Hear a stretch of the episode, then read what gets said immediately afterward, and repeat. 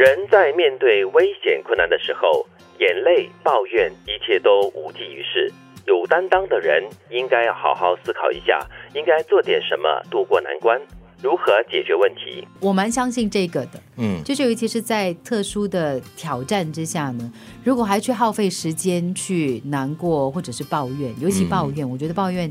这个事情呢，对于整个状况呢是没有任何建设性的，它其实会造成更大的伤害。但是人之常情了，你一旦碰到了什么样的困难或者是一些危机的时候，第一个反应当然就是有点不知所措嘛，对不对？然后过后呢，要懂得要如何沉淀你的心情，然后好好的思考应该怎么样去应对。嗯，所以我在想，很多时候，要么你就多经历，经历了有这样习惯的这样种的做法了之后，的要跳出那个困境，要跳出那种情绪的话，就比较容易。嗯，所以这也就是一种练习嘛。如果没有这样的一个机会让你去经历的话呢，可能多一点想象。多一点假设，如果碰到这样的情况的话，你会怎么做？你应该怎么做？我觉得这段话的提醒呢，就是让我们不要沉溺。嗯，人很容易沉溺的。比如说，你可能碰到了一些特殊的状况，讲一个大家或多或少可能都有人经历过的失恋。嗯，你如果在那个失恋的当下呢，你不断的沉溺在里面，然后在那边开始想啊，为什么是这样？为什么是那样？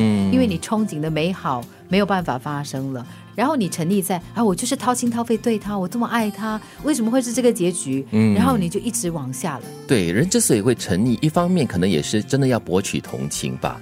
因为有一些朋友，就是他们在失恋的过后呢，常常就会希望朋友来关心他，多给他一点安慰啊。这些人基本上是不希望能够走出那种失恋的那种悲伤。不一定，有时候他是真的走不出来啊。就有有些人，他可能真的是很容易动情，或者他在投注那个感情的时候呢，他真的是全副已经投入在里面。那他真的要懂得如何自救了。对，等于好像赔光了，你知道吗？嗯嗯嗯。失恋是一种情绪，再不然的话，就是碰到了任何的。那个重挫呀，困难哈，嗯，其实另外一种做法就是可能要很果断的当下了。当这个念一起的时候，要马上把它打下去，告诉自己好，我不想。但是可能他很快的那个念头又会再回来，要再告诉自己我不想。所以这个时候，其中一种方式我在想哈，就是呃让自己呃分神去做一些别的事，或者是马上去想一些别的事，去给自己转念，就就是一直来了又转，来了又转，可能多做几次，多做好多回了之后呢，就会比较容易。转换这个念头，或者说不让他这么轻易的来干扰你的思绪。嗯，你是一个很理性的人啊，我觉得你要做到这一点应该是不太难。但对于一些比较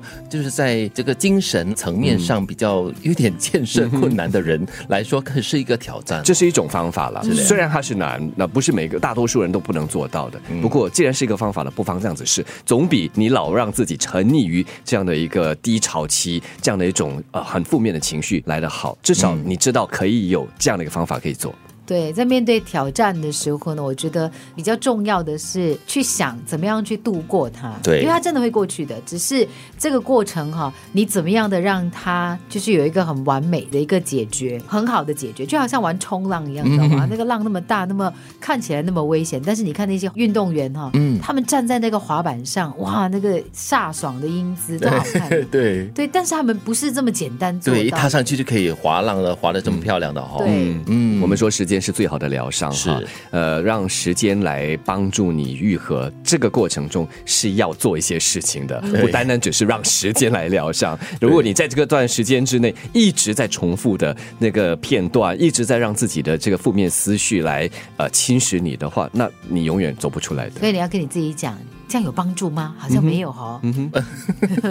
但是你要告诉自己，你要做一个有担当的人。我觉得这句话里面的这个字眼蛮重要的。你要做一个有担当的人，就应该好好的面对你的困难跟危机，好好的思考，然后如何去解决这个问题，而不是自怨自艾的过日子。人在面对危险困难的时候，眼泪、抱怨，一切都无济于事。有担当的人应该要好好思考一下，应该做点什么渡过难关。如何解决问题？